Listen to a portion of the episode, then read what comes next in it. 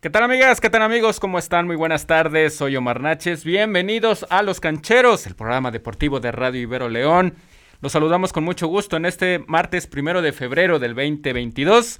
Eh, está conmigo en cabina mi querido Fabricio, mi querido Icho. Fabricio, ¿cómo estás? Buenas tardes. Mi querido Omar, ¿cómo estás? Me gusta mucho gusto debutar este segundo mes del 2022 en cabina contigo y tenemos un buen de temas o polémicas que has que debatir por lo que le pasó en la NFL, la Liga MX femenil, la fecha FIFA, mañana juega la selección mexicana y muchas cosas más. Buenas tardes a todos. Buenas tardes, mi querido Icho. Marcos Verdín, ¿cómo estás, amigo? Buenas tardes.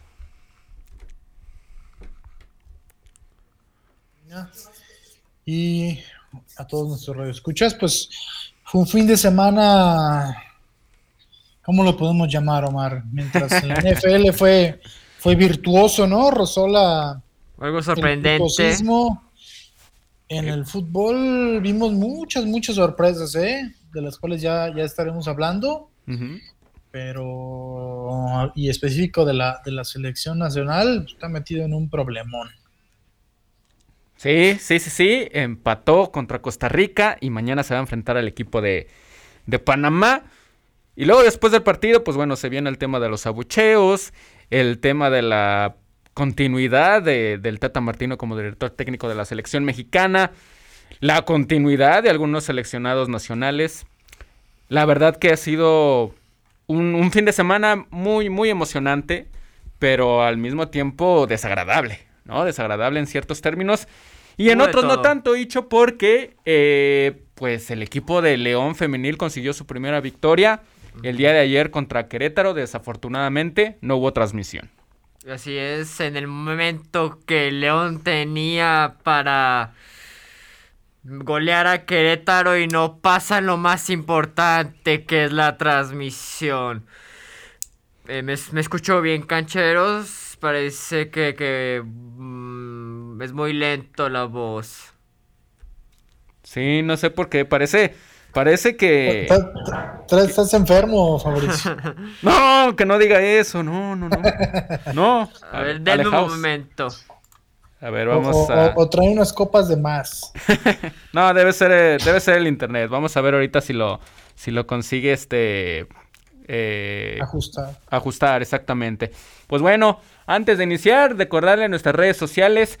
Estamos en Facebook como Los Cancheros RL. También estamos transmitiendo esta, este programa en vivo en Facebook y también desde www.radioiberoleón.com. También estamos en Instagram como loscancheros.ibero y en Twitter arroba los bajo cancheros. Así que vamos a iniciar. Iniciamos con el tema de México, mi querido Marcos.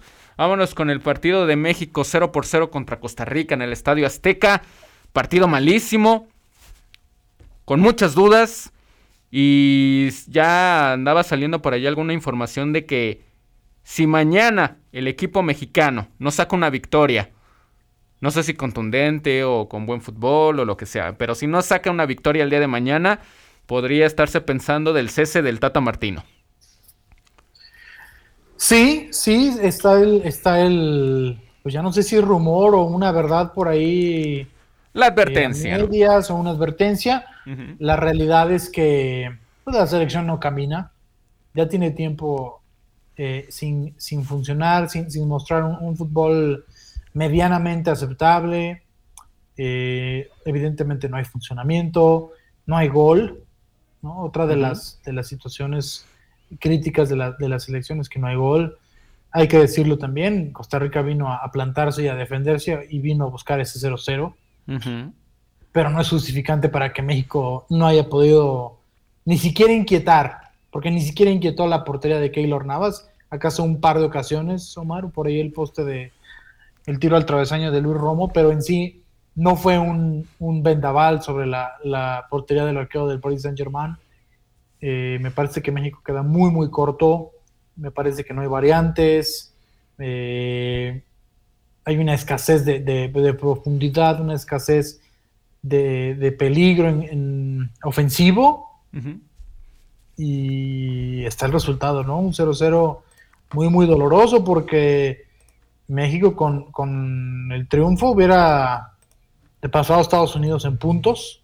Sí. ¿no? En la cuestión de la tabla general, situarse segundo lugar. Yo creo que México ya renuncia al primer lugar de la, de la eliminatoria y por supuesto, si México tenía una leve esperanza de ser cabeza de serie en el Mundial, pues yo creo que ya se fue.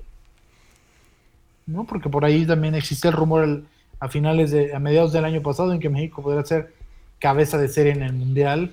Yo creo que con los fantásticos seis meses que ha tenido la selección se, acabó. Entonces, lo único que le queda a México es eh, terminar mejor la eliminatoria y ver dónde, lo, dónde, le, dónde le toca, ¿no? En qué bombo le va a tocar para, para, el, para el sorteo. Ojo, si entra directo al Mundial, porque el partido de mañana es muy, muy importante. Sí, sí, sí, sí.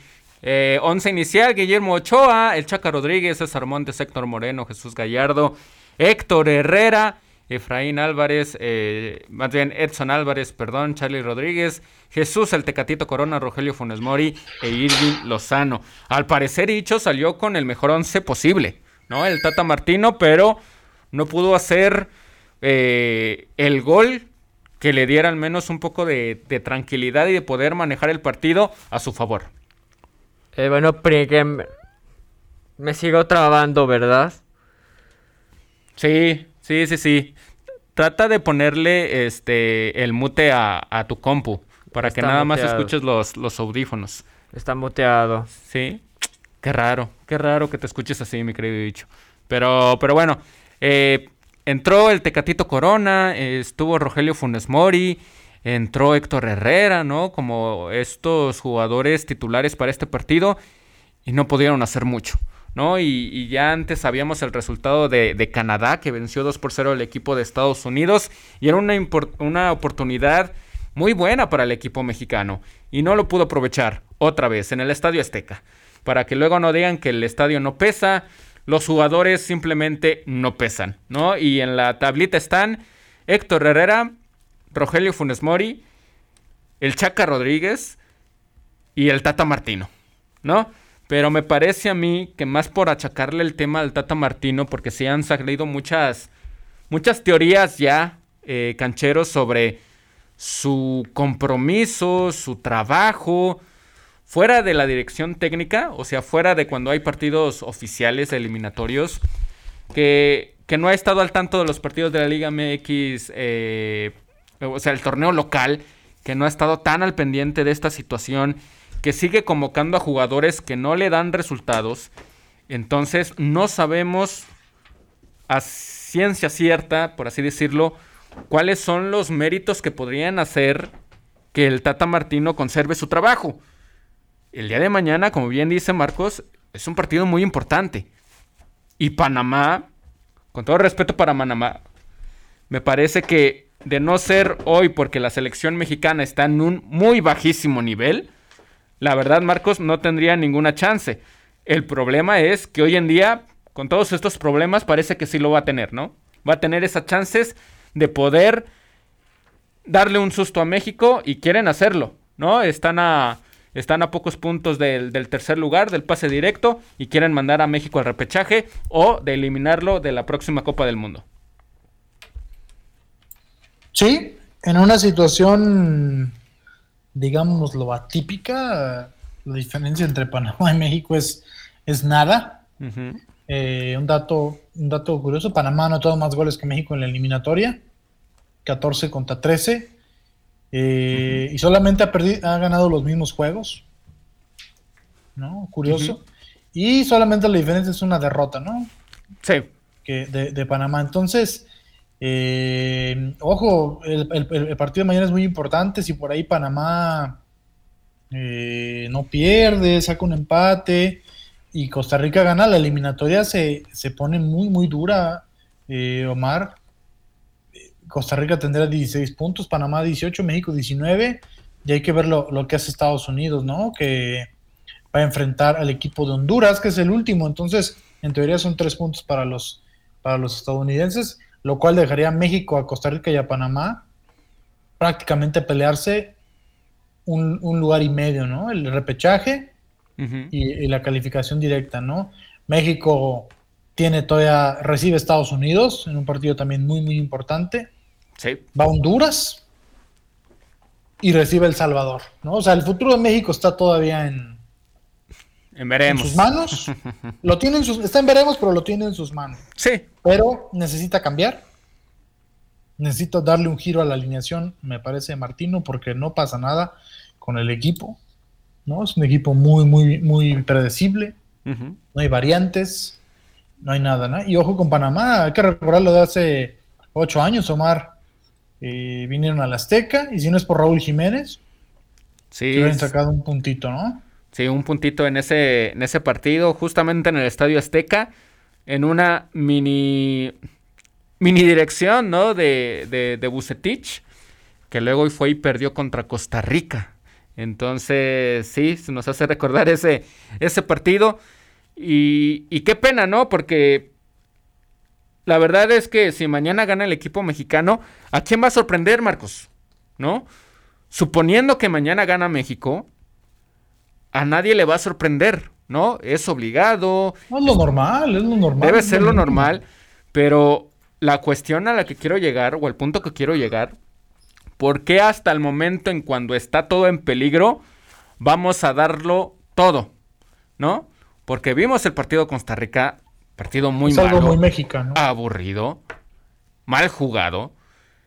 Y parece ser que nos gustan estas narrativas, ¿no? De, no, si tengo todo en contra y estoy a punto, pues voy a dar mi mejor partido, mi mejor esfuerzo, voy a sacar el resultado. ¿no? Suponiendo que mañana lo gane el equipo mexicano.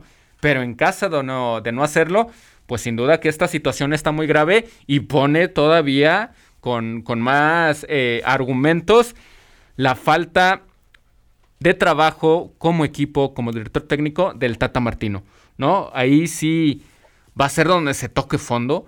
Y desafortunadamente, Marcos, si pierden, le van a quitar la oportunidad de resarcir los daños. ¿no? Porque si pierde mañana, pues lo pueden correr y a ver a quién, a, qué bombero trae, ¿no? Para salvar a la selección mexicana otra vez.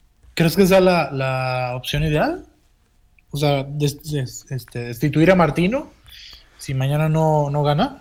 Pues es lo más sencillo, ¿no? Y es lo que siempre les ha funcionado, al menos a los directivos mexicanos, ¿no? Si pierde mañana, no creo que le vayan a dar el chance de continuar. No sé si vaya a perder bonito, no sé si vaya eh, a perder eh, jugando bien. ¿Y gana feo? Si juega feo, pues qué más argumentos tienes, ¿no? Ya sabemos que aquí es ganar los tres puntos, juegues como juegues. Ahora, pero si ya, pero si ya jugando mal no obtienes los puntos, pues ya estamos muy perdidos, ¿no? Ojo, que no ha de salir barata su, su despido, ¿eh? ¿No? Pero yo creo que México pierde más sin ir al mundial que despidiendo a Martino en el caso de. Pero ahí, no sé, cuando le das todo a alguien y no te da los resultados que tú quieres, pues es un riesgo que tomó la federación muy grande y que está a punto de perderlo, ¿no? Está a punto de perder, no sé, lo que le vayan a, a tocar de contrato por, por, por cese al Tata Martino, este, y posiblemente la Copa del Mundo, que es mucho más eh, no, lo pierdes más no yendo, ¿no? Exactamente. Pero siempre va a ser la salida esa, Marcos. O sea, desafortunadamente nunca vamos a estar en un proyecto en el que digamos, ok, no hay problema, este, pues vamos a continuar, vamos a trabajar, vamos a llevar a los mejores jugadores, o tenemos la certidumbre de que los jugadores que son, que son llamados, pues van a, a jugar como sabemos que pueden jugar, ¿no? Y de que si alguien no te da los resultados, ok, pues reemplazo. ¿Cuántas oportunidades más ha tenido el Chaca? Ha tenido Rogelio Funes Mori, que tiene un gol con la selección mexicana. ¿Cuántas oportunidades más le vamos a dar a Héctor Herrera? Exactamente, ¿por qué no lo llama? Y es ahí cuando se viene la teoría de que no, pues no ve el fútbol mexicano, ¿no? ¿Por qué no llama a otros jugadores? ¿Por qué todo tiene que ser, no, pues hay que llevar a los europeos? Esos son los que mejor calidad tienen, los que deberían de hacernos ganar los partidos. Pero no, llamas, ¿no? Al final tienes que llamar al que mejor esté. Y en estos momentos México no lo esté, tiene. independientemente de su calidad como futbolista. Claro, de que es como si llamaras a Rafa Márquez ahorita. Rafa Márquez No, bueno, pero fue un muy, muy buen central, pero no lo vas a llamar ahorita porque simplemente no juega. No, pero va- vamos, yo creo que, que hay, hay puntos y hay jugadores muy marcados, ¿no? Sí. Muy señalados. Uno es Rogelio Funes Mori, Sí. ¿sí? Ok, Que me parece que, de acuerdo. que se echó más limón a la herida cuando dijo, yo no soy la solución del fútbol mexicano. Pero pues, mm, honestamente, ¿alguien pensó que lo fuera? No, pero tampoco lo digas. Tampoco lo digas, porque si no da los resultados, Marcos, pues te metes más a la olla. El problema es que él sí lo trajeron como solución, Omar. Eso es lo que ellos Porque al traer, pensaron. al traer un naturalizado, significa que los mexicanos que tienes en tu liga y fuera del país, o no son lo suficientemente buenos, o necesitas complementar ese ataque, ¿no? Sí, a nosotros nos gustan las soluciones rápidas, ¿no? Queremos que un jugador nos saque las papas del fuego lo más pronto posible. Y ahorita los jugadores que están llamados no lo están haciendo. La pregunta es, ¿hay jugadores hoy en día que puedan suplantar a los jugadores que están? Difícilmente, ¿no? Pero ¿a Yo quiénes veo podríamos llamar? No, porque ya está la ¿eh? convocatoria. Pero ¿a quiénes podría llamar? Honestamente, no veo mucho. No veo mucho a quién llamar. Esa es la realidad. El problema de la selección y lo que no nos queremos dar cuenta es que no hay futbolistas. ¿Y por qué, y por qué no hay mucho? Porque, Porque no hay fuerzas básicas, 180 porque hay muchos Omar. extranjeros en la liga, Porque no 180 se le da la oportunidad.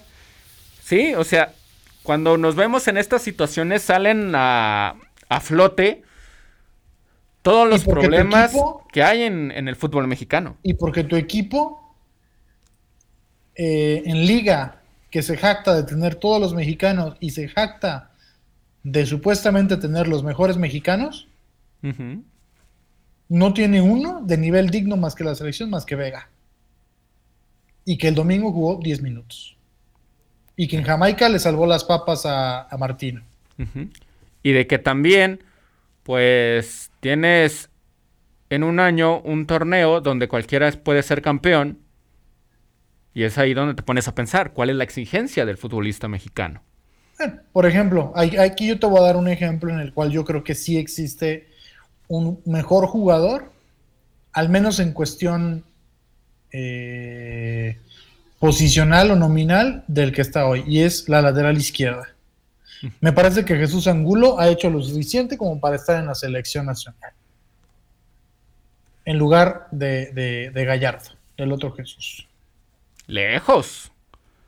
Jesús No, Gallardo es otro mejor. nombre que se me, se me olvidó mencionar. Pero, pero es a lo, a lo que vamos. Centrales me parece que tiene, pero no está eligiendo a los adecuados. Me No, Héctor Moreno, la, ver- Vázquez la verdad, con todo respeto, Héctor Moreno y Néstor está Araujo terminado. no tienen Moreno que estar ahí. man. No, no tienen que estar ahí. Tiene que estar Moreno- Johan Moreno Vázquez. está terminado. Sí, ya, pero Araujo, desde hace mucho tiempo. Puede ser ti- titular o suplente, pero está Johan Vázquez, que ha, jugado mucho en Italia, porque juega en el peor equipo de Italia el día de hoy, o en el este uno de los peores equipos del fútbol italiano, pero juega cada semana.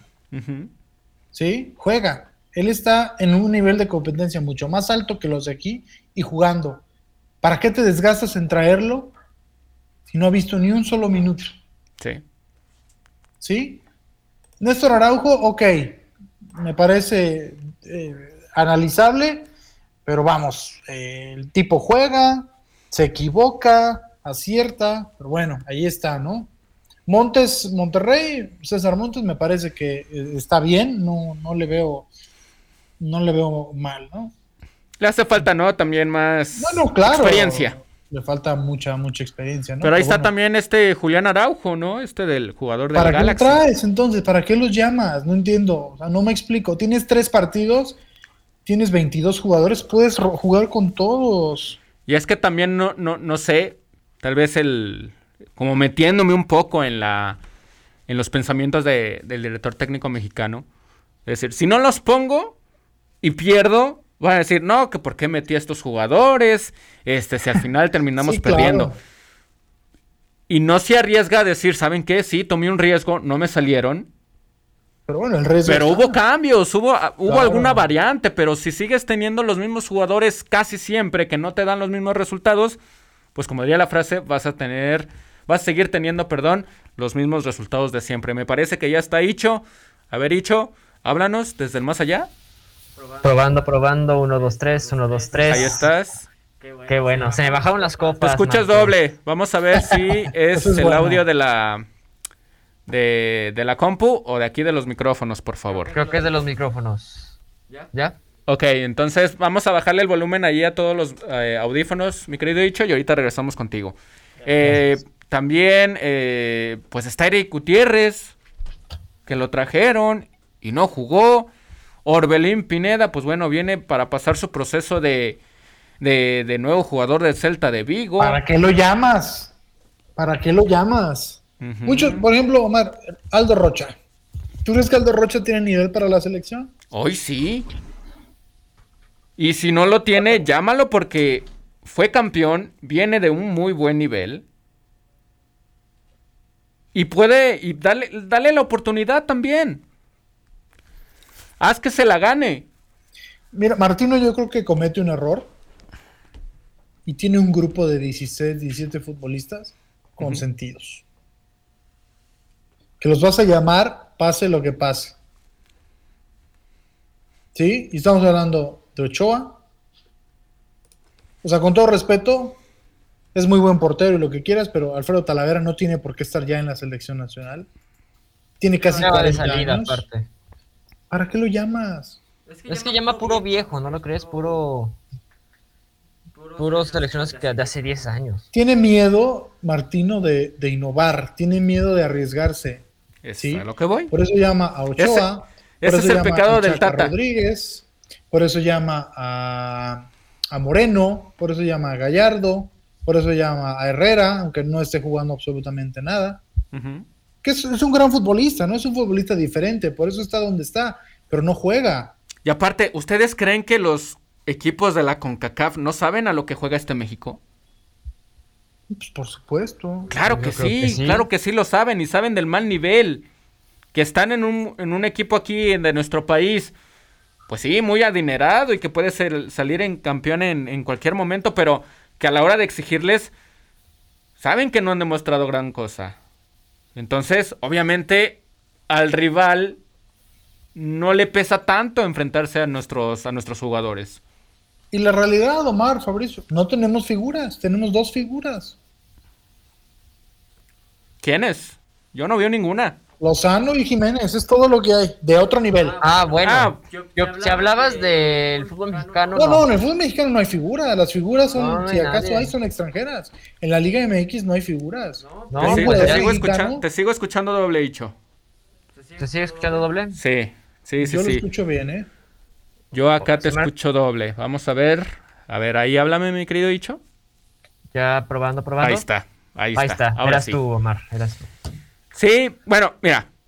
Lozano y Raúl Jiménez no los voy a poner yo como figuras. ¿Por qué? Porque nunca se han echado el equipo al hombro. Nunca. Yo, yo los pongo como figuras. Son buenos jugadores. son los dos mejores futbolistas que en el Exactamente. país, ¿no? Sí, pero al menos yo como figura puedo ver a alguien con, con liderazgo, con un equipo que, Ah, que al menos eso de, ok, no me salen Pero las cosas, pero lo cosa. intenté, ahí sí lo puedo poner, No ¿no? hay un líder en la pero en general no hay líderes en esta selección. Pues no hay nadie, eh, Omar, porque Y no, si, se- te no hay pon- nadie y, si ahí en nos la cancha. y si nos ponemos a pensar más a profundidad, no hay liderazgo en ninguno de los equipos o en la mayoría de los equipos que están hoy en día en la Liga MX. En el caso de América, Ochoa es un buen portero, pero no es un líder. Jorge Sánchez, Sánchez, perdón, es un jugador que quién sabe por qué está ahí. Por cumplidor, ¿no? Y pl- cumplidor, digamos, está listo para, para completar la alineación y bye. la verdad. Exactamente. Y si así te vas en el resto de los equipos, pues la mayoría están para completar un 11. No son grandes jugadores. Y tal vez no esperamos que lo sean. Que jueguen bien al menos un partido, el partido que les toca. Eso es lo que yo lo que yo veo. No, no, no hay liderazgo, no hay figuras. ¿Tú crees que Canadá tiene grandes jugadores? Futbolistas. Los puedo cambiar a ese, a ese concepto, ¿no? Saben muy bien cuáles son, cuáles deben de ser sus funciones y las ejecutan y las tratan de ejecutar de la mejor forma. Pero son superior individualmente, hablando en ese término al mexicano. Pues hoy en día sí. Eh, hoy en, general, o sea, si tú ves el, uno a uno de, futbolistas canadienses con mexicanos, ¿son mejores que los mexicanos? Los, veo, los veo uno a uno y digo no. Pero los veo jugar y te digo que sí. ¿Pero por qué? Porque son un equipo, ¿no? Exactamente. Entonces. Entonces, no necesariamente es el nivel. Porque nosotros estamos hablando del, nivel individual de cada jugador. Ojo, nosotros nos hemos expresado de esa manera, ¿no? Y nos quejamos de que ni son líderes, ni son figuras, ni siquiera puede ser que estén en el mejor nivel. Pero lo peor del asunto es que ni siquiera son un equipo, man. Sí. Y eso a ver, equipo tienes que llegar al mundial. Y eso es lo más grave, que ni siquiera se puede llamar un equipo de fútbol. Sí, dime. A ver, ahorita que mencionaron a Canadá, ahorita está dando la sorpresa aquí en la CONCACAF siendo líder. Yo pienso que no lo van a mover de ahí, es mi opinión, pero puede pasar algo. Canadá va a ganar los tres partidos que le faltan, así de simple. y le falta recibir a visitar a México, a la Azteca. A ver. No, Canadá no. No, ya lo visitó. 1-1. Ah, sí, cierto. Sacó el empate. No, Canadá va, recibe a Costa Rica, viaja a, Panamá y creo que recibe El Salvador. O sea, Canadá, si hace, hace los nueve puntos, no me sorprende. Si hace siete o seis, mucho menos me va a sorprender. Creo que ya con un. Sí, visita, visita El Salvador y a Costa Rica y a Panamá. Nada más va a recibir a Jamaica. Pero, pues. A ver, fíjense. Si ahorita Panamá está dando la sorpresa, siendo líder con 22 puntos, y vuelvo a mencionar, yo creo que no lo van a bajar. Yo pienso que va a calificar al mundial siendo el primer lugar. A ver, y ya ahorita por el nivel pobre que nos ha demostrado el Tata Martino con la selección, estos torneos de la CONCACAF, la Copa Oro. A ver, ¿ustedes qué creen que pasó? ¿Canadá nos rebasó o nosotros nos bajamos? Ambos. ¿Cuál cree? ¿Cuál creen ustedes? Ambos. Pero si me tengo que quedar en una, sí. este, bajamos. El futbolista mexicano es muy poco constante. es muy, muy poco constante. no es que constante, yo vi que se confía de más. No, es que al final, en un partido, pues, puedes confiarte, ¿no? Pero si ves que el, el equipo rival, pues, salió más en tron de lo que esperabas, pues capacidad de reacción.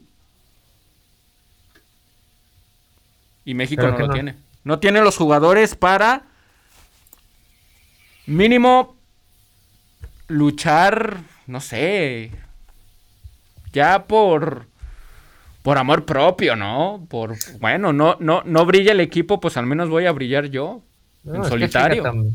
Si queda en tercer lugar para calificar al mundial y dependiendo de dónde quede los pomos, qué equipo le puede tocar en el mundial en el fase de grupo, fácilmente nos pueden eliminar. Se va al bombo 4 México, ¿no? Por ahí si queda en tercer lugar. Pero no pasa nada, Marcos, porque hacia el final se va a ir. Y es a lo que a todos les importa. Sí, sí. Y es la que a todos les importa. Sí, ese, eso es lo que, lo que importa. Al mundial, ¿no? Sí. Tenemos ya conectado a mi querido Chechar desde tierras jaliscienses, mi querido Chechar. A ver, échate Guadalajara, Guadalajara. ¿Qué tal, cancheros? ¿Cómo están? A ver, mi querido Chechar, nada más te voy a pedir que, que le bajes un poquito a tu micrófono porque acá estás bien al tote. Acá estás muy agrandado, Chechar. Nada más bájale poquito volumen a, a tu micrófono y, y ahorita lo, lo ajustamos. ¿Así está mejor? Bájale un poquito más. Un poquito más. Sí, porque estás, estás muy agrandado. Y, y, no me parece porque le vas a los Tigres. ¿Qué tal? ¿Aquí ya suena bien? un poquito más y creo que ya estamos listos. Aquí debe ser suficiente. Excelente. Ahí, estás. ¿Cómo estás, mi querido Chachar? Bienvenido. ¿Qué tal, cancheros? Muchas gracias. Eh, estoy muy contento de estar otra vez con ustedes y bueno, eh, ya viendo el panorama del, de no nada más el partido de Costa Rica, sino también de la selección tal cual, es lamentable. Creo que es el único término que mejor puede describir la situación actual. Es lamentable, es de preocuparse, porque no estamos viendo un buen fútbol, no estamos viendo eh, un equipo armonioso, que individualmente pues, eh, pues decimos, son grandes futbolistas, o eso nos lo intentan vender, pero la realidad habla por sí sola, ¿no? Y también tenemos a un director técnico que es muy terco, que es muy necio, que no entiende eh, o no ha entendido todavía eh, el sistema, el pobre sistema de nuestro fútbol. Y lamentablemente se traduce en esto. Entonces, pues sí, digo, ya si empatamos contra Costa Rica, realmente le veo pocas esperanzas a este a México de realmente hacer algo destacado en el mundial. Estoy seguro que sí vamos a ir al mundial, pero de ahí a que hagamos un buen papel en el certamen, estoy muy escéptico. De la fase de grupos ni de chiste vamos a pasar, así lo sentencio. No, pero repito, al final con que se vaya, la federación va a estar muy contenta. Pero pues... El problema es que contagia de la mediocridad a los cuerpos técnicos, a los jugadores, a las ligas. No hay ascenso ni descenso. ¿Qué más quieres? Pues ¿Qué mayor, qué mayor fomento a la mediocridad necesitas para saber que a la federación con ir al mundial está todo arreglado? No le importa, no le importa. Eh, y desafortunadamente, cuando ves a los jugadores en fuerzas básicas y ves que que no basta más que ser campeón una vez cada una vez cada seis meses, pues le quita un poco como de de pues de competitividad a la liga, en general al fútbol mexicano. Totalmente de acuerdo. Y eso es lo que este al parecer a la federación no, no le importa y no van a entenderlo y no van a querer cambiar nada, Omar, porque es algo que ya tenemos, eh, tenemos un sistema que desde el 96 está así. Pero volvemos a lo mismo, Chechar. Ok, si el sistema es muy mediocre, pues yo como jugador, si veo que esto me queda grande, pues bueno, ah, me voy a otro lado. No, pero pues no se van a ir a otro lado. Y también, es muy difícil. Autocrítica. Pero yo sí prefiero a alguien que diga, ¿saben qué? Yo en esta liga no pienso crecer, pues bueno, voy y me arriesgo, ¿no? El caso de JJ Macías. Se lo aventó, fracasó, pero bueno, ya tiene esa experiencia. Y vamos a ver si eso le ayuda para tratar ahora sí de, de comerse la liga en el fútbol mexicano. Y si pues no llega a suceder eso, pues la verdad es que la experiencia deportiva sirvió de poco. Mira, la situación de Macías no sé si se le puede aplaudir eh, por, entre comillas, decir esa valentía por irse a Europa cuando realmente se fue allá con muchas dudas. El último buen torneo que tuvo Macías fue con León antes de regresar a Chivas y de ahí volvió a su triste realidad. Y de ahí lo fueron vendiendo a tal grado de que un equipo se tragó esa mentira y Macías llegó allá sin hacer nada. Ahora, en cuanto a la selección, para mí yo creo que desde el 2008, desde la tragedia del Carson, en 2008, fue creo que la evidencia más clara de cómo esta selección refleja el sistema actual, porque sufrimos para ir al Mundial del 2010, sufrimos para ir al Mundial de 2014, en 2018 sí pasamos caminando porque también muchos equipos, muchas selecciones pasaron un terrible momento, y en este 2022 si bien vamos a calificar directo, pero la estamos sufriendo, ¿no? Y todo el tiempo tenemos una generación de futbolistas con mucha atención mediática, con mucha, eh, con mucha proyección. El, llámese el caso de Laines, llámese el caso de, Jiménez que le llegó tarde el fútbol, Este, yo creo que de los pocos futbolistas decentes que tenemos en, en selección, nada más son Jiménez y el Chucky. Y párale de contar de ahí. Porque para mí Tecatito eh, ya no es el mismo desde hace tiempo. Héctor Herrera ya es un futbolista muy lento, este, que ya para mí perdió cualquier este, nivel futbolístico eh, realmente impresionante, ¿no? O sea, ya es más uno del montón. Guillermo Ochoa para mí siempre ha sido, es, un, es un buen portero, pero es porque no tenemos mejores porteros que Memo Ochoa. No, sí los hay, sí los hay, pero a punto de... A la televisora no le importa, hay que ponerlo. Es que como tú dijiste, es consentido. Pues sí. Los consentidos, sí, sí. discúlpeme, pero eh, no hay muchos porteros también, ojo, hay que decirlo. Pero sí hay uno o dos o tres mejores. A ver, ¿a quién, ¿a quién meterían ustedes? Yo sé que Talavera ya va de salida. Estaba Talavera y Chuy Corona. Y Corona. No, no, ellos dos ya, ya. Ya, ellos dos también Con eso. Bye, ¿no? hablando de hablando de su generación, por así decirlo, este siempre creo que, que Memo Ochoa estuvo un pelín abajo de, de Corona. Sí. Y de Talavera.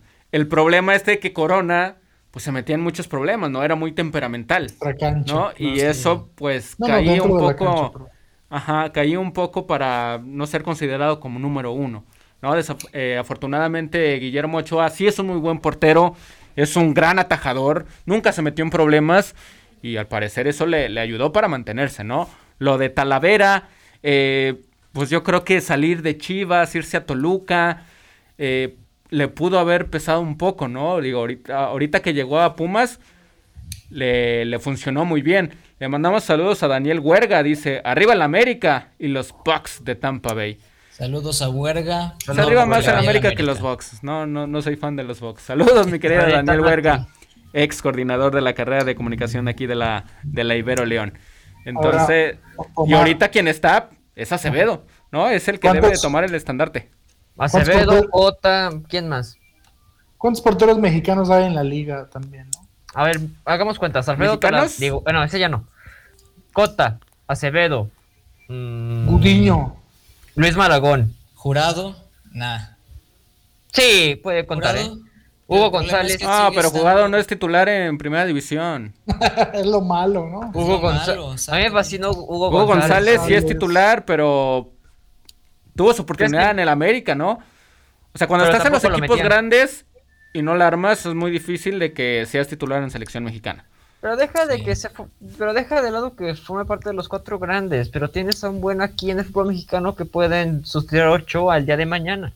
¿Jurado puede suplir a Ochoa? ¿Me estás diciendo no, eso? Estoy diciendo que tienes Hugo González puede suplir a Ochoa. ¿La, ¿La puede suplir a Ochoa? No, la verdad no, o sea, tampoco digamos bueno, barbaridades. Mira, vamos a revisar, vamos a revisar la, la, lista de porteros, ¿no? Y con la tabla general. Puebla tiene un portero paraguayo. Tony Silva. Que está en la selección paraguaya. Cruz Azul tiene a Corona y a este jurado, ¿no? En la banca. Atlas tiene un portero colombiano. Pumas tiene a Talavera. Camilo Vargas. Y tiene a este Julio González, ¿no? El suplente que no, no tiene nivel. Pachuca tiene a Ustari. Juárez tiene a Hugo González. Toluca tiene a este chico García, ¿no? Muy joven todavía. Y el pollo salió. Y el pollo sabe dónde se sin comentarios. Monterrey tiene a Andrada, eh, argentino. León tiene a Cota. Guadalajara tiene a Gudiño y no sé quién sea el suplente de Guadalajara, ya que se fue Toño Rodríguez. Es Toño Rodríguez, ¿no? no, se fue a Querétaro. se fue. Ah, se fue. Se fue, se fue. Entonces. Tigres tiene portero extranjero. Necaxa tiene a Malagón y a Edgar Hernández. Edgar Hernández que, que pues también ya es de hace dos décadas. Ya es veterano, sí. Ya. Gallos Blancos tiene un portero uruguayo. América tiene a Ochoa. ¿Quién es el suplente? Sigue siendo. Oscar. Jiménez, ¿verdad? Oscar Jiménez. Tijuana tiene a Orozco, que Orozco nunca ha dado el ancho para la selección, me parece. Pero tú crees que le, pero tú crees que pueda ser una opción para. Yo creo que no. E, es que son esos porteros que se estancaron en su en, la época, ¿no? Y siempre fueron suplentes. No, nunca les que también nunca les dieron la oportunidad, ¿no? Claro. Y cuando estás en una selección y cuando ya vas a llegar a una Copa del Mundo, pues es muy difícil. Exactamente. Es muy, muy difícil, ¿no?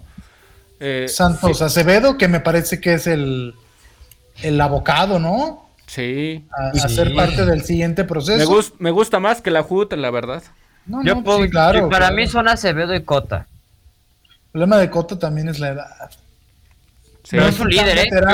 Pero para mí él sí es un líder, ¿eh? ¿Quién? Para mí Cota sí es un líder, ¿eh? Mm, no estoy yo convencido. Yo tampoco. Pero es un buen portero. Pero es buen portero. A mí no me da el 100, me da el 80, pero siento que sí es un buen arquero. Es muy buen portero. Es muy buen portero Cota, pero otra vez.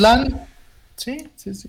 Mazatlán tiene a Viconis, que es argentino, y San Luis pues estaba Felipe Rodríguez, ¿no? ¿Y quién estaba en San Luis? Estaba Werner, pero ahorita. Werner ya se fue. San Luis. Está. Ah, Trapito, Barovero, no, pues menos, ¿no? Ah, Marcelito, Barovero. ¿Cómo se me pudo olvidar? Ese es el problema, compañeros. No hay y, tampoco. Y, vete a los centrales, y vete a los mediocampistas, y vete a los delanteros, y pasa lo mismo. Quita Chivas, son, son 17 equipos del fútbol mexicano. De los 17, todos tienen 10 extranjeros. Estás hablando de 170 jugadores extranjeros. Cuando antes en el fútbol mexicano eran 5 por equipo. Estamos hablando de la época antes de que hicieran esto de los 9 eh, extranjeros, 10 extranjeros. Estamos hablando de 5 jugadores extranjeros por equipo. O sea, estamos hablando de 85 jugadores. y, luego, ponte, y luego pongámonos del lado de los directores técnicos, ya sean mexicanos o extranjeros. Ponte del lado de ellos y di, ¿cómo no voy a traer extranjeros cuando si de lo poco de calidad mexicano que hay, pues tampoco me da resultados? Gudiño, Córdoba, eh, ¿quién más se ha desaparecido? Se han desaparecido de demasiados jugadores mexicanos que tenían el talento y que cuando tocaron primera división, pues hicieron la, hicieron la cama y se mantuvieron, pero nunca pudieron dar ese salto de, de calidad, ¿no? ese salto que, que, nos hiciera, bueno, que los hiciera ellos, porque la verdad nosotros nos debe importar un pepino. de Tigres nada más. Si juega bien o si juega mal. Hemos puesto o de sus preferencias. Nuestras esperanzas en selecciones juveniles como la del 2005 la del 2011 no creo, más bien más en la olímpica del 12, que muchos son, son jugadores de, la selección de hoy, de esa selección olímpica, en sus 30, 31, 32 años. Y la selección olímpica que ganó el oro, el, oro, el bronce en Tokio el año pasado, ¿cuántos hay? Hay muy poquitos, ¿no? Sí, sí, sí, sí. Jorge Sánchez, César Montes, Angulo, Johan Vázquez, Loroña, ¿no? Que puede jugar como lateral derecho y... Mira, Vega, Vega sigue en Chivas, Antuna se fue a Cruz Azul, Córdoba no pudo con la presión del América, no quiso pelearle a, Fidalgo o a quien sea y se fue a Tigres. Y en Tigres tampoco le está armando. Así es. Laines, Vega, Mora, Aguirre, Erika Aguirre, ¿por qué no estás en elección? Está en Monterrey, qué raro, ¿no? Está en Monterrey, ahí los llevan a todos. Sí. No se le ha dado la oportunidad. Desafortunadamente. Bueno, se nos está acabando el tiempo y mucho tema de, qué platicar de la, de la selección. Eh, nos podemos pasar horas dando teorías y argumentos. no hay carácter, no hay liderazgo. Esa es la respuesta. No hay pues, nada. ¿Qué hay en la selección, Marcos? ¿Qué hay? Dime algo, algo positivo, algo, algo. Algo Son positivo. Millonarios los jugadores. Dinero es lo que hay, es dinero. No hay, no hay hambre. Algo pero algo que tenga que ver con, pero, algo que tenga que ver con el honor. No, eso ya son otras cosas. No, pues, eso creo que, ya son, son otras cosas. Pero algo positivo es de que juegan en el Estadio Azteca. Con el perdón de Héctor Herrera, fue una tarugada lo que dijo este jugador. Sí, estoy de acuerdo. Tienes la oportunidad de jugar en el Estadio Azteca, de representar a tu país y luego no conseguir nada, lamentable. Mañana, mañana a las 9 de, la noche, México contra Panamá. Pronóstico, mi querido Icho. ¿Cómo le va a ir a la selección mexicana? Pronóstico, me voy 0-0. Híjole, ¿y se va el Tata? 0-0. De irse, la verdad, no estoy seguro. ¿Otra vez? ¿A quién? Pues ya andan No candidateando a Herrera. Se lo van a Oh. quitar a los- al Tigres. Terrible, terrible otra vez, terrible. 0-0 mi pronóstico. y va a aunque me duela. siendo... Y esto es cíclico, Marcos, como lo hemos estado viendo. Claro. ¿Quién, gana, ¿Quién gana mañana, Chechar? Panamá. Ah. ok. No voy a decir nos, nada. vamos- nos caemos al repechaje. No voy a decir nada ante el comentario de Chechar. Yo le creo a Chechar y, y él Ah, está ¿tú también convencido de que va a ganar Panamá. Marcos. Híjole. Pues yo todavía tengo la mínima esperanza de que mañana pueda ganar la selección. Por ahí un autogol, algo, ¿no? Un penal. Un penal como en Copa. Oro, ¿no? Como luego a Oye, veces se lo regalan. Pero, pero ni capaces, ni capaces de generar jugadas para un penal, ¿no? O sea, ni siquiera eso. No, hay peligro. Es que si ni siquiera hiciste ¿Cuán- nada. ¿Cuántas veces les he dicho que Jesús Gallardo no llega a línea final? Siempre que la tiene, va hacia atrás. ¿Cuántas veces les he dicho lo mismo de Jorge Sánchez? No se atreven a llegar a línea de fondo, no se atreven a ¿para qué encarar, pones no se atreven a ganar por velocidad. Y hermano, Un- no un es de que que no te cumple. no es de que todo lo que lo intentes lo tengas que lograr, al menos inténtalo. Pero ni tiran de, bueno, tiran de fuera del área ni a la portería latina, no, hombre. es Tampoco eso. ridículo. Como, como, de- como decía, como decía y le mando saludos al profesor Daniel Bustamante, este, siempre el cuerpo abajo cuando vayas a disparar. Pero a veces se les olvida la- se les olvida alguno. Es que fíjate, Omar, lo yo que creo que yo creo que por por conveniencia México va a ganar el día de mañana y todos están tranquilos. Fíjate, ¿Que yo me veo gustaría que... pasara otra cosa? Sí.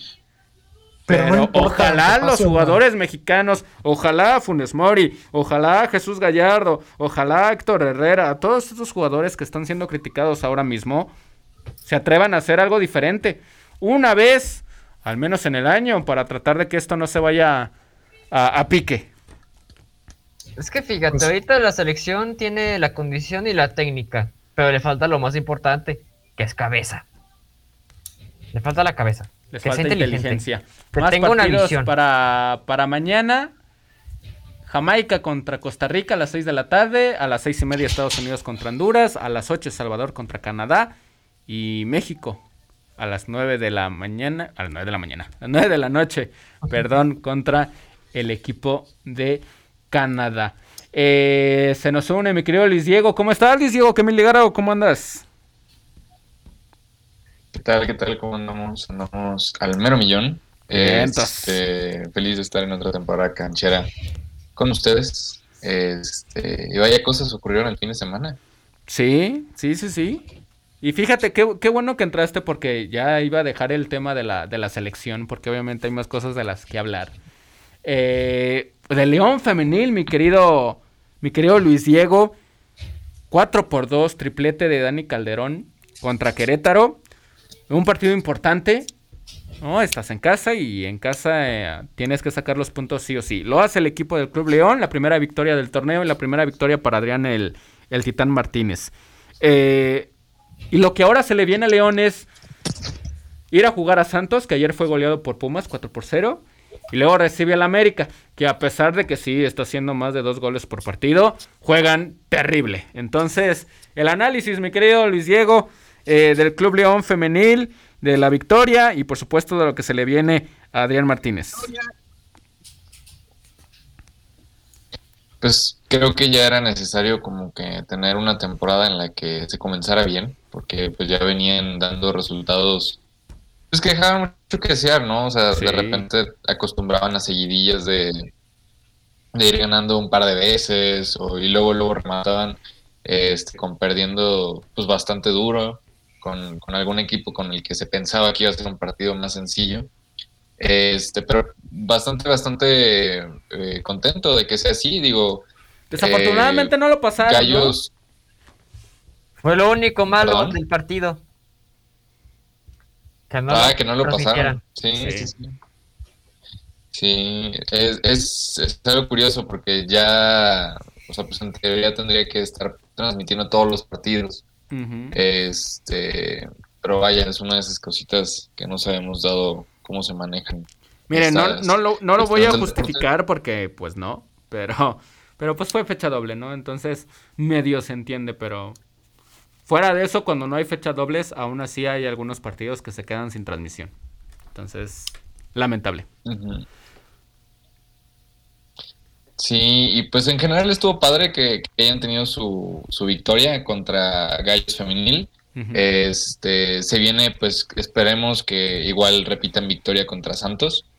Eh, y que no sea esto que, como lo que les comentaba, ¿no? De que se esperaba que tuvieran un buen partido, que con base en resultados previos, pues eh, se les veía que iba a ganar y que no suceda lo que en la temporada pasada, que termine siendo pues un partido completamente fuera de lo esperado. Sí, dice Adrián Martínez, la fortaleza de este equipo son las 28 jugadoras que tengo. En el grupo hay una lucha deportiva muy intensa. Hoy el resultado es tan determinante por lo que mostramos en la cancha. ¿Qué te parecen las palabras, mi querido Icho? La primera victoria del Club León en el torneo. De hecho, esa respuesta que acabas de mencionar por parte del mismo entrenador es que yo le hice una pregunta en la conferencia de prensa que cuál ha sido la fortaleza que, que más te llamó la atención del partido y la respuesta está en su declaración, que lo acabas de decir. Y creo que ahí tiene que influir un poquito el rival. ¿Por qué? Lo que pasa es que Gallos Femenil se vio tibio en el partido. No hizo nada, no tuvo participación. Sus únicas dos jugadas de peligro fueron goles. En el primer tiempo, que fue cuando estaba tomando ventaja, y en el segundo tiempo, cuando lo reducen a 3 a 2, y al final Calderón marca su hack trick de la noche. Y le mando un gran saludo. Pero si si nada más tienes dos llegadas y a las dos haces gol. Sí, espérame, pues, espérame. pero es que es que eso también influye un poquito. Yo sé que León aprovechó muy bien porque Querétaro estaba perdidísimo. León todavía faltándole claridad a la hora de llegar al área porque no disparaban. Querétaro cerraba muy bien los espacios a Dani Calderón. Sin embargo, el rival para mí influyó muchísimo, ¿eh? Más allá de la agresividad y la pasión que tuvieron las jugadoras, que fue algo que sorprendió a todo el mundo, al mismo entrenador y a mí. Entonces yo creo que ahorita León lo que tiene que aprovechar es esa fortaleza que acaba de mencionar el Adrián Martínez. Sus 28 jugadoras que vieron esa agresividad, esa participación, sobre todo el amor a la camiseta que se notó ayer, y entonces yo me voy, bueno, yo, no me voy, pero creo que León se va con un buen sabor de boca con esta victoria de 4 a 2. Primera victoria de Adrián Martínez en su era con el Club León Femenil y él dice que en conferencia de prensa que se va como confiado, ¿eh? No lo digo al 100%, pero sí se va algo confiado porque ya nota más participación de sus, de sus jugadoras. Y yo creo que León va a dar un gran partido el próximo, el próximo partido ante el Santos. Y yo creo no, no, no estoy diciendo que ya vaya a ser positivo lo que resta del torneo para el León Femenil, pero yo veo que las jugadoras notaron una, un buen trabajo en equipo. Sí, no, y se nota, ¿no? Por, por los tweets, por las felicitaciones en redes sociales que, que tuvo el Club León. Y, creo, Marcos, eh, no sé si me equivoque o no, me, corregirán cancheros, pero creo que es el primer triplete de Dani Calderón con el, con el León. Entonces, también hablar de esta jugadora, ¿no? Que sí ha sido, o al menos yo la he criticado mucho porque siento que a veces sale mucho de la zona de donde debe estar. Eh, ahora aprovechó, anotó tres goles y, vamos a ver, Marcos, ya lo decíamos contra el partido contra Tijuana. Hoy, digamos, se confirma ese cambio de, de actitud, de, de, estilo de juego, de lo que, de lo nuevo que quiere implantar este Adrián Martínez, ¿no? Con el Club León. Y lo más importante, Omar, me parece que Adrián Martínez le ha dicho a, a, Dani Calderón, ¿no? O sea, tú eres la referencia de ataque, ella tira, ella cobra, o sea, es la, la, la encargada, ¿no? De, de, de comandar el ataque del equipo León Femenil. Y me parece que, no le ha sacado esa responsabilidad, no, al contrario, ha tomado el compromiso. Y, como decías, no, a lo mejor la, la, critica uno porque se sale, pero del área o de la zona en la que debe estar, pero me parece que lo hace más por, por el bien del equipo, ¿no? Por, por intentar buscar, por intentar trascender. Fíjate, Omar, yo ahorita lo que veo de diferencia, lo único de Adrián Martínez que es Karen Anaya, es que este, este entrenador mm, sabe motivar a sus jugadoras. Y Scarlett no, no sabía cómo. Ni siquiera Scarlett conocía a sus jugadoras. Y este Adrián Martínez. Claro, eso tiene mucho que ver. Exactamente. Creo que Adrián Martínez sabe cómo motivar a sus jugadoras. Yo sé que no ha sido un buen inicio, pero por lo menos de las tres derrotas y esta victoria, digo, sí, tres de, un empate, una, una victoria y tres derrotas, sí por lo menos yo he visto más compromiso del equipo que con Scalen, ¿eh? He visto más compromiso. Hoy más fútbol. Exacto. Y agresividad, como se vio ayer, ¿eh? Más compromiso, más. otras cosas, ¿no? Muy, muy se ve otro cambio. Se ve otro cambio que tardó un torneo de más en, en verse, ¿no? Con, con Scarlett Anaya. Qué bueno que, hoy en día lo, esté haciendo. El Club León sale del último lugar de la tabla general, ¿no? Ahí le dejó el puesto ya al equipo de, del Puebla. Eh, y en más resultados también del día de ayer. Eh, bueno, el domingo, si no anotabas un golazo, no valía. En el partido de Toluca contra Tuzas, cuatro goles, cuatro golazos, la verdad, un partido muy, muy bueno. Qué eh, gol el de Charlín, ¿eh? Golazos, golazos también. el Atlas venció 1 por 0 al equipo del Puebla el día de ayer. América jugando horrible, pero tiene a Katy Martínez para que haga los goles, al menos. Pero también que hizo Necaxa, Ganó 3 por 0, le jugó bien, ¿eh? Partido le sacó, pero... Y contra Chivas, nomás porque tiene a Alicia Cervantes, pero jugó bien. O sea, no tiene el plantel de otros equipos, pero Necaxa, con lo que tiene, me parece que, juega bien. El problema es de que no le alcanza, ¿no? Tal vez para ganar. Eh, Horas goleadas, lo que llevan de cinco jornadas. Sí, pero al final tienes que luchar con lo, con lo que tienes, ¿no? Y, creo que sí he visto al menos algunos chispazos eh, colectivos de, del Necaxa. Desafortunadamente no tienen las jugadoras que sí tienen otros equipos, ¿no? No tiene una killer el equipo de Necaxa, porque de tenerlo, el día de ayer le pudo haber metido más en aprietos al equipo de, del América. Rayadas venció 3 por 1 al equipo de Bravos. Chivas 1-0 venció al equipo del Cruz Azul con gol de Alicia Cervantes. Eh, León 4 por 2 a Querétaro. Pumas 4 por 0 derrotó al equipo de Santos. Mazatlán 1 por 0 a San Luis. Y Tijuana, mi querido Chechar, le empató 1 por 1 al equipo de, Tigres. ¿Cómo ves a las Tigres? Estabas muy emocionado por el triplete de, la delantera nigeriana. Eh, sí. ¿Y, ¿Y, qué pasó ayer? ¿Tan bueno fue el partido de Tijuana o hubo un bajón del equipo de las, de las Amazonas? Para mí fue un buen fútbol de Tijuana. No creo que haya sido realmente un bajón del, este, del equipo de las Tigres. Yo más bien quiero pensar que ya hay más nivel en, el, en, en, equipos de la Liga MX femenil. O al menos es lo que yo de cierta forma mencionaba la vez pasada, ¿no?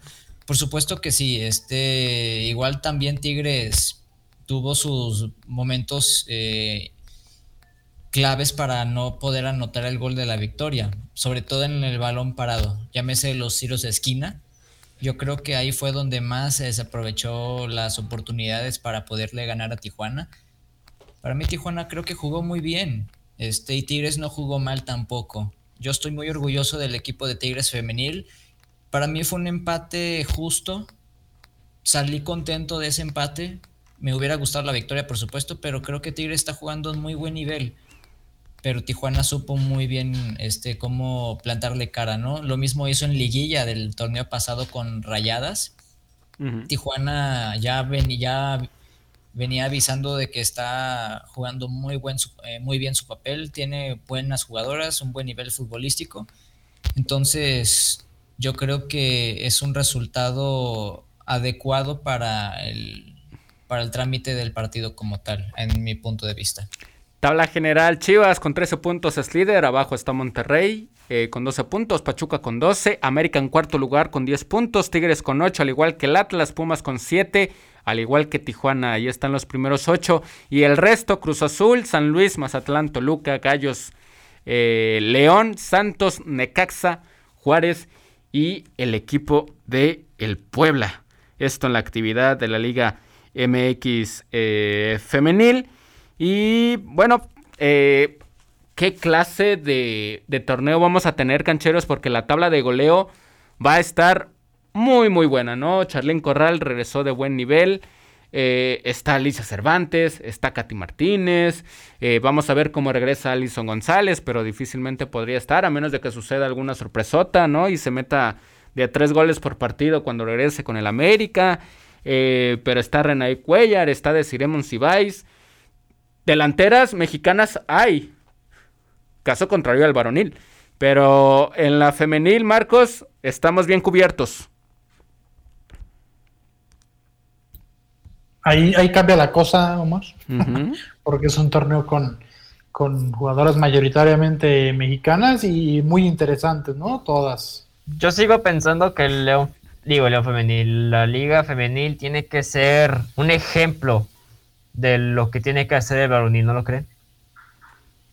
Tiene que ser un ejemplo, pero le falta mucho, ¿eh? Ojo. Yo lo sé. Se entiende, ¿no? La, la, la, circunstancia, pero me parece que pueden, tiene buenas bases. Y ayer andaban, andaban pidiendo que Katy Martínez jugara en el varonil. Y la verdad, no estaría mal. no estaría mal. Bueno, lo que quería llegar es que el varonil debe voltear a ver a la femenil de cómo pone a jugadoras mexicanas en alto. Empezando por la tabla de goleo y, y también por el compromiso de las jugadoras que hay en los equipos. ¿eh? Porque mmm, perderé la cuenta de las goleadas que va a haber en cada jornada. ¿eh?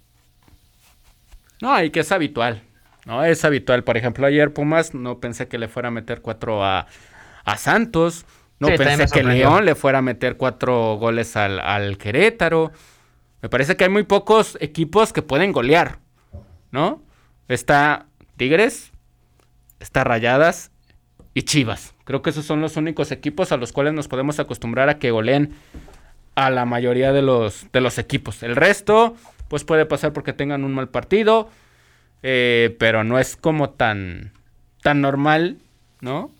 Pero si notas, mm, se puede decir, pasión en las jugadoras. Claro que sí, pasión Ahí toda está, la tienen. esa es la diferencia. No, pero en el varonil también hay pasión, pero por otras cosas.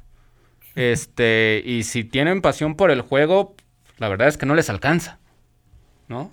Eh, tenemos que despedir a Marcos porque se tiene que ir. Marcos, gracias por haber estado. Nos escuchamos el, el, el viernes. Nos escuchamos el viernes, Omar, compañeros Fabricio, Luis Diego, Chechar. Nos escuchamos el viernes. Muchas gracias a todos. Buenas tardes. Hasta luego, Marcos. No, Marcos. Muchas despedimos, gracias. despedimos a Marcos y nosotros continuamos unos minutitos más porque, este, pues bueno, yo estoy muy emocionado por, el, por la tabla de goleo. Este está liderando en estos momentos eh, Charlín Corral. Que, que, bueno, también estaban por ahí eh, medio pidiendo, ¿no? Por ahí en las redes sociales su regreso a la selección mexicana. Sabemos que es un asunto delicado. Pero bueno, tabla de goleo. Charlín Corral, 7 goles. Alicia Cervantes con 6. Katy Martínez ya tiene 4. Unchena Kanu, la ídola de mi querido Chechar, tiene 4 goles ya. Eh, está Dani Calderón, ya se metió ahí en la, en la disputa con cuatro goles, luego del triplete del día de ayer. Eh, y también va a estar eh, Diana García con el equipo de, de, Monterrey. también van a estar por ahí peleando Adrián Iturbide, San Juan Muñoz, Desiree Monsiváis. Entonces, vamos, vamos a seguirle poniendo ojo a la Liga MX femenil. El la próxima jornada, la jornada número 6. Eh, abre este, este fin de semana con Querétaro contra Chivas, Mazatlán contra Tigres, eh, Cruz Azul contra el América, Puebla contra Tijuana, San Luis contra Toluca, Necaxa contra Atlas, Pachuca contra Bravos, Rayadas contra Pumas y Santos contra León para la jornada número 6. Eh, cambiamos de tema, cancheros, vámonos con la NFL, porque pues echaron al máximo favorito, al, menos en mi, a mi parecer, como son los jefes de Kansas City. El equipo de los Bengals fue e hizo la hombrada. En sus tres finales de conferencia de la Liga Americana, este equipo nunca ha perdido. Eh, desafortunadamente ha perdido los dos Super Bowls a los cuales ha llegado, pero tiene una nueva oportunidad con Joe Burrow, ahora enfrentándose al equipo de los Rams que eliminó, le ganó en casa al equipo de los Niners de San Francisco. Listo el Super Bowl, mi querido Icho, ¿qué te parece? Edición inédita del Super Bowl de la NFL. Para mí sorprendente, empezando por los bengalíes, como acabas de mencionar, venciendo a unos favoritos que para mí también eran como los Chiefs de Kansas City. Ahorita les quiero decir esta pregunta con respecto a Patrick Mahomes, pero siendo sincero, yo me siento, mm, se puede decir como orgulloso de los bengalíes es su tercer Super Bowl en la historia, después de 33 años. En el 89 fue la última vez que pasaron y no lo ganaron, tampoco en el 82, que fue la primera vez que llegaron y tampoco ganaron. ¿Será la tercera la vencida para Cincinnati y su primer título? ¿Cancheros? No, no creo.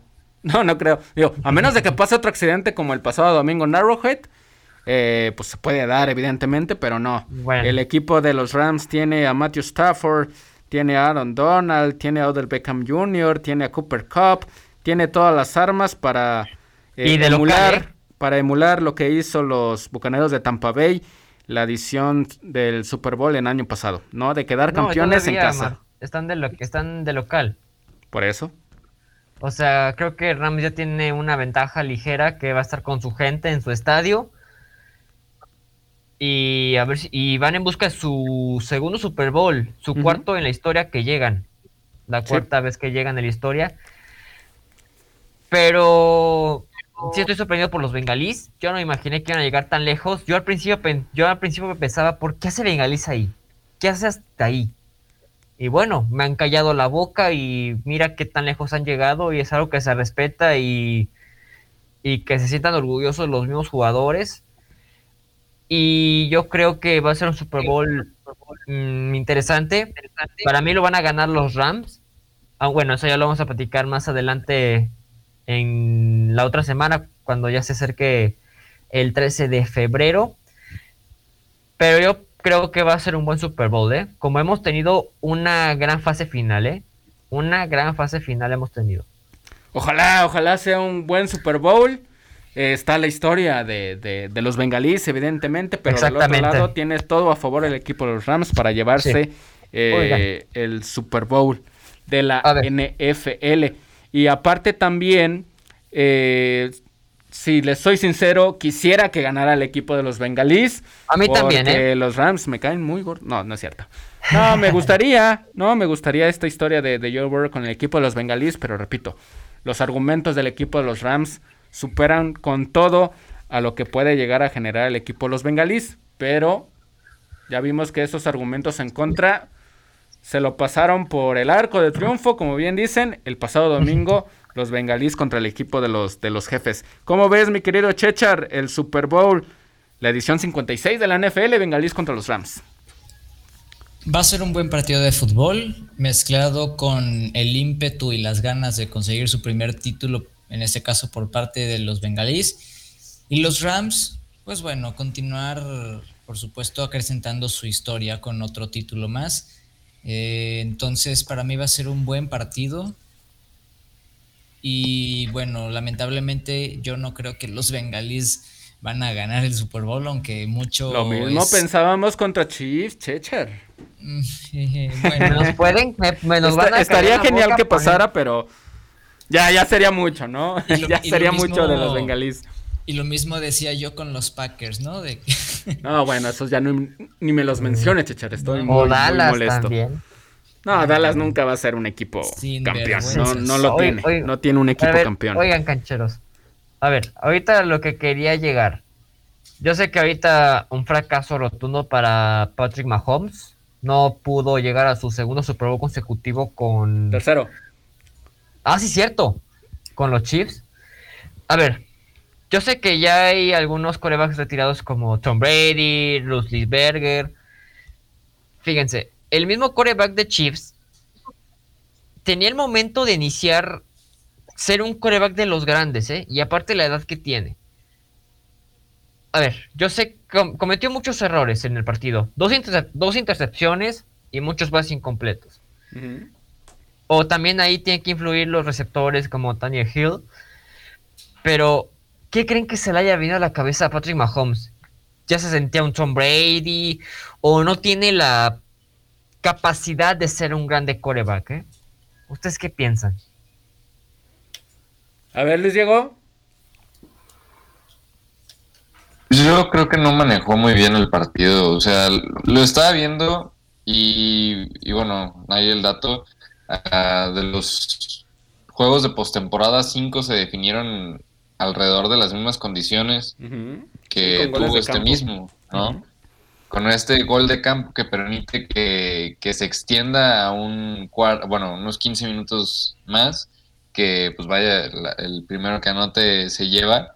Y a mí se me hizo muy, muy gracioso que, que como que se le ve que la presión ya la tiene encima pero como que la maneja bien y por esa confianza, yo creo que se tuvo más confianza de la que debió haber tenido para este partido, porque como todo el mundo lo decía, nadie le apostaba a los, a los bengalíes.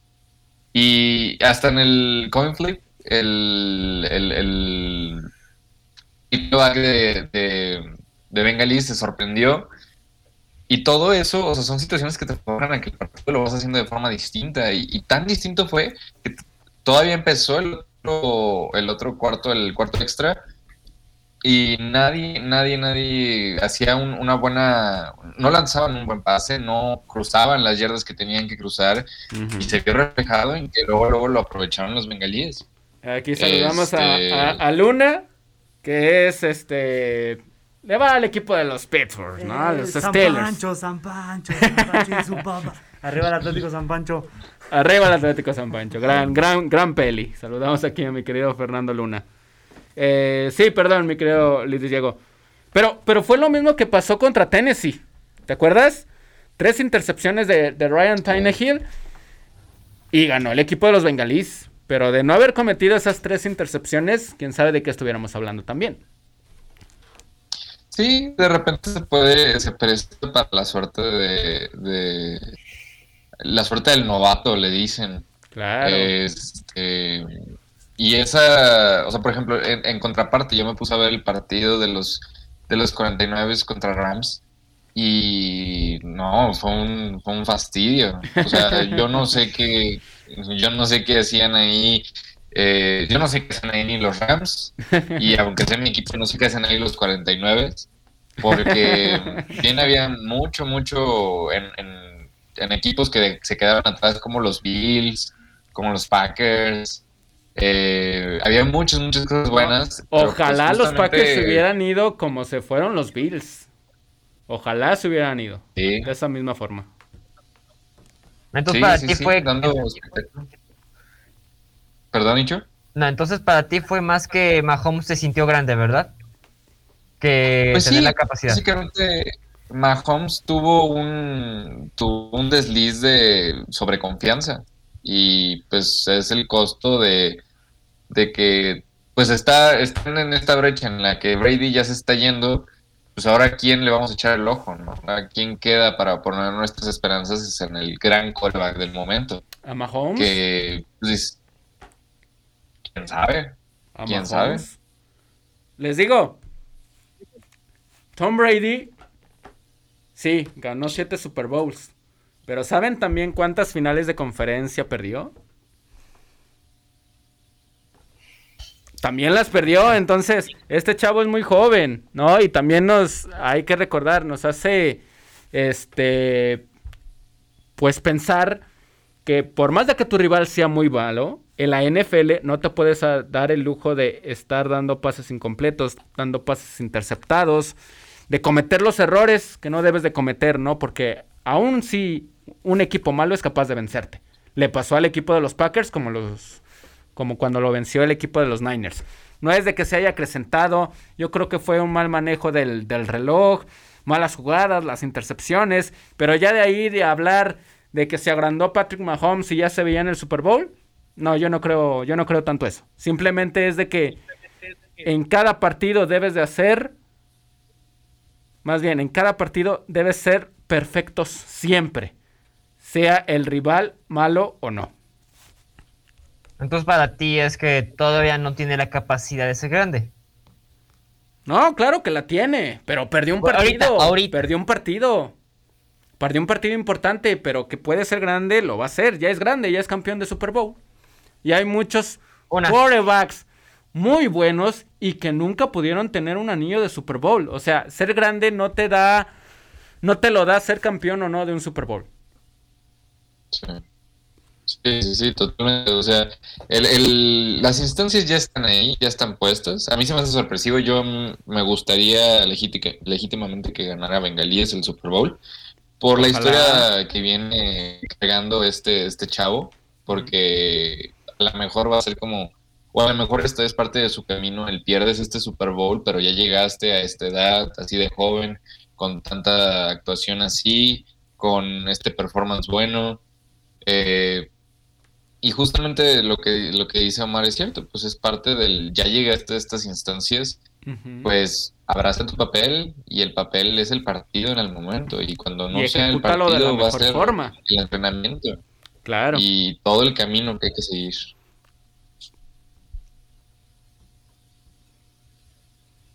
Exactamente. Sí, Yo sí, creo sí, que, que, bueno, los bengalíes han aprovechado los errores que les ha presentado sus rivales, ¿no? Tennessee y ahora los jefes de Kansas City y se meten a su tercer Super Bowl en la historia. Eh, y por el otro lado de los Rams, mi querido Chechar, eh, yo digo que me gustaría que quedara campeón el equipo de los bengalíes porque no es un equipo que fue formado para ser campeón. ¿no? Y nunca Caso lo con- volteamos a ver, Omar, ¿eh? Caso contrario que sí. Caso contrario que sí fue el de los Rams, ¿no? Que este equipo, pues tráiganse los mejores, queremos ser campeones, el Super Bowl es en nuestra casa y vamos a lograrlo. Qué bueno, ¿no? Qué bueno Pues- que tengan to- qué bueno que tengan todo el capital para hacerlo, pero me gustan más esas historias, sobre todo en la NFL. No, y en varios deportes. No, no Pues solamente en la NFL. al, al estilo NFL, en cierta forma. Sí, me gusta cuando los equipos que no son favoritos logren buenas cosas, ¿no? Pero Sí, Del lado de que de si ganan los Rams, pues bueno, felicidades, hicieron una gran inversión, perdieron, perdieron no sé cuántas primeras selecciones para los próximos drafts en los próximos dos años, me parece, este, y lo están arriesgando con todo. ¿Qué te parece el Super Bowl, mi querido Chechar? Llena de emociones, con mucha expectación. Yo la verdad ten- no me lo quiero perder. Es un partidazo que por obligación tenemos que... y que si te lo pierde. Chechar, vas a ver, ¿eh? Si te lo Sí. pierdes, vas a ver. Porque es una vez al año, Chechar. Exactamente, es una vez al año y este tipo de eventos son totalmente imperdibles, ¿no? Es, es en la víspera de- del Día del Amor y la Amistad, así que pues demostrar tu amor por la NFL. Ya sé, ya sé por qué no te lo quieres perder, Chechar. Ya dijiste, no, o sea, el día siguiente es 14 de febrero. No, está bien, Chechar. Muy bien. Exactamente. Ver, Muy bien, mi querido fíjate, Chechar. Fíjense, cancheros. De un lado, Bengalís va a conseguir su primer Super Bowl. Ah, y caray. del otro lado, ¿Ya lo Rams, ganó? que- ¿Mande? ¿Ya lo ganó? Bengalís, no, su primer Super Bowl. No, estaría por ganarlo. Sí, por eso, va por su primer Super Bowl en su tercera participación en un Supertazón en su historia. Y del otro lado, Stafford, que viene de un equipo perdedor como es Detroit, y llega a Rams y ya está tan rápido en su primer Super Bowl, ¿eh? Y de su carrera, ¿verdad? Sí. Sí. Fíjense, hay dos cosas positivas para cada uno de los bandos. Uno es en conjunto y uno es en particular. Pero mi pregunta es, ¿con cuál se quedarían que... Yo sé que ya están diciendo Bengalís, pero ahora con Stafford, ¿con cuál creen que sigan teniendo mm, esa... O más bien, ¿quién prefieren todavía que se lleve el Super Bowl? Les, ya dicen Bengalís, pero les digo Stafford, si siguen quedando con Bengalís. No, no, no, no entendí. A ver, otra vez. Stafford va por su prim- Stafford su primer Super Bowl en su historia, ¿verdad? En su Ambos. carrera. Ambos van por su primero. Ajá. Stafford y, Y Joey Burrow. y Joe Burrow. Y sobre todo Bengalís, que va por su primer título y Rams por, por el segundo. Pero en este caso Stafford, que es su primer Super Bowl. Y Bengalís, el equipo, por su primer Super Bowl. ¿Con cuál se quedan? ¿Con Bengalís todavía? No, como di, y ya lo, lo acabamos de discutir. A mí me gustaría que fueran los bengalís. Pero todo el talento lo tiene el, el equipo de los Rams, sin duda alguna. Y Stafford Sí. tiene toda. Yo, yo Yo pienso que esta es como esta ocasión el, el equipo llega muy fuerte, como en su momento lo hicieron las Panteras de Carolina hace unos años. Este, se me hace muy similar, ¿no? Porque hasta podría ver que, que llegan con todo el punch, con todo el power. Y muchas veces esta oportunidad, sí, o sea, entiendo hacia dónde va tu pregunta, porque el, el, el quarterback de, de los Rams, pues podría ser que a lo mejor ya no será el mismo punch al equipo en este próximo año que venga, después de los resultados del, 13 de febrero. Y, y, suceda lo que pasó con, con, con este. ¿cómo, ¿Cómo, se llama? El que era el coreback de, las Panteras de Carolina. Eh, que, se perdió el talento. Mm, ¿Te acuerdas, Omar? Es que lo que pasa es que sí, eh, Cam Newton tenía un muy buen equipo. Tenía un muy buen equipo. Eh, tenía armas para ser un gran quarterback, pero desafortunadamente su, su arrogancia, su mal manejo de medios, y tú me vas a decir, bueno, pero es que lo que importa es lo que haga dentro de la cancha. Dentro de la cancha también lo hacía Cam Newton, ¿no? Y perdió el, Super Bowl contra, contra los Denver Broncos de, de Peyton Manning. Eh, yo les digo, repito, yo quisiera que ganara los bengalíes este, por esta situación que ya, que ya comenté, ¿no? Pero imagínate el fracaso que va a ser de Matthew Stafford, que fue un equipo que fue diseñado para ser campeón esta temporada, porque no quieren ser campeones el siguiente año o en dos años o en tres, quieren ser campeones en este año. Eh, e imagínate, Matthew Stafford nunca ha sido un gran quarterback. En partidos de postemporada con Detroit, de los tres que tuvo, los tres los perdió y no llegó a un Super Bowl hasta que tuvo un equipo que lo contrató para comandar a un equipo que fue diseñado para ser campeón. Porque de ser de otra forma, Matthew Stafford no estaría ahorita en el Super Bowl. El equipo de los Rams dijo, me voy a traer al mejor eh, tackle eh, ofensivo y defensivo de la liga, me voy a traer al mejor esquinero, al mejor safety no se trajo al mejor quarterback de la liga. No lo es Matthew Stafford. Sin embargo, hoy en día está a punto de, de, de conseguir un anillo de Super Bowl. Y qué bueno.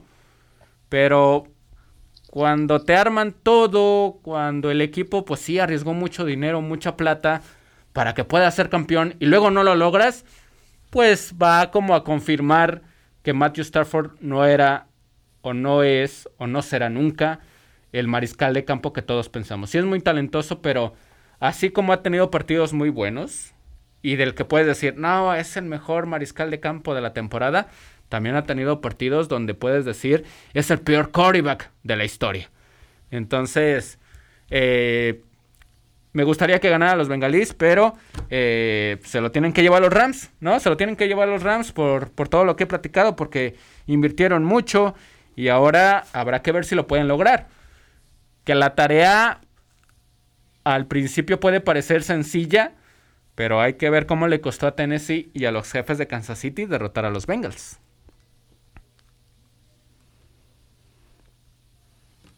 Es que yo pienso que Bengalis jugó muy defensivo, no lo creo en estos últimos partidos. Como Bengalis. Es que no tiene para más, Hicho.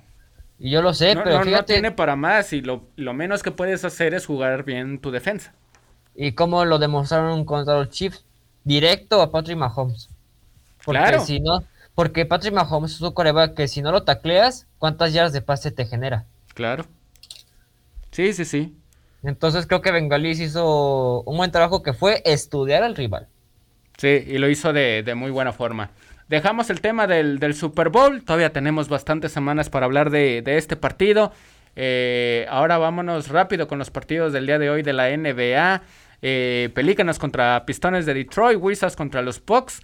El Miami Heat se va a enfrentar al equipo de los Raptors, Magic contra los Bulls de Chicago, los Nuggets contra los Timberwolves, Warriors contra los Spurs y el partidazo del día, los Nets contra los Suns de Phoenix. Eh, noticias, pues bueno, ya Tom Brady ya ahora sí oficializó su, retiro de la, de la NFL. Eh, también el equipo de los Raiders ya tiene nuevo head coach. ¿no? Con Josh McDaniels, quien fuera coordinador ofensivo del equipo de los Patriotas. Entonces los Raiders tienen nuevo head coach para la siguiente temporada. Eh, en el abierto de Australia, Rafael Nadal vino de atrás, iba perdiendo dos sets por cero y ganó 3 a 2 a Dani Medvedev, el abierto de Australia, y consigue su título número 21 de Grand Slam. Es el primer tenista varonil, ojo, varonil, en conseguir eh, el título 21 y separándose un poco de, de, Roger Federer y de Novak Djokovic, que se quedan con 20 títulos de Grand Slam. Por otro lado, también en el, en el abierto, pero femenino, eh, Ashley Barty derrotó 2 por 0 a Danny Collins, que tuvo un gran torneo eh, de Australia Open. Entonces, felicidades a los dos campeones, a Barty, a Rafael Nadal. Y qué buenas historias, ¿no? Ha tenido el deporte español con Rafael Nadal, campeones del mundo, campeones de la Eurocopa, este Fernando Alonso también. Carlos Sainz le va muy bien en, Ferrari. Exactamente, y Carlos Alex Palou en la IndyCar, campeón de la IndyCar del torneo pasado. Exactamente, entonces de esas grandes historias y de las cuales sí como pueden generar un cierto de envidia, ¿no? O sea, hablando de tenis, en México desafortunadamente no, no hay mucho, desafortunadamente. Entonces, qué, qué gran logro. ¿Mandé? No, ¿y qué pasó también el Pato Howard que terminó Ah, sí. las 24 horas de Ganó- Daytona? En... Ganó las 24 Ujú. horas de Daytona. El Checo, Canelo, ¿qué más? Pato Howard Bueno, en su momento, Tienes, pa- eh, eh, Paula Longoria en su momento también. también. Ah, Palanguela La Gloria sigue siendo la número uno en todo, ¿no? También. Pero digamos, en estos torneos súper grandes, ¿no? Como es un gran slam del, del, del tenis, este, no hemos tenido todavía a un mexicano presente. Desafortunadamente, ojalá, ojalá se trabaje. Eh, ya estamos llegando al final, cancheros.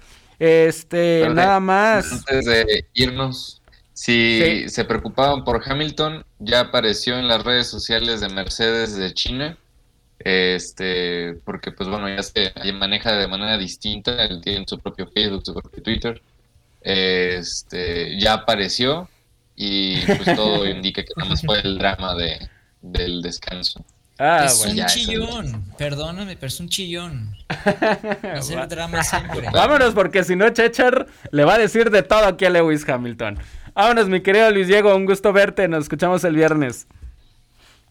Un gustazo, Omar. Nos estamos escuchando el viernes. Un gusto, Icho, también Chechar, y a todos, todas quienes nos escucharon. Un gusto que estén aquí acompañándonos.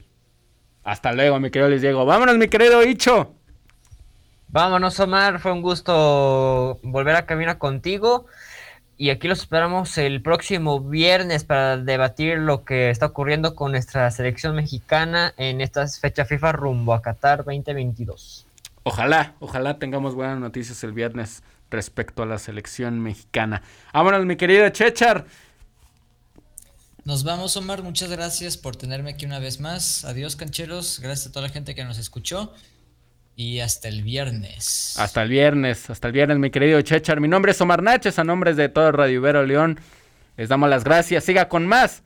Hasta la próxima.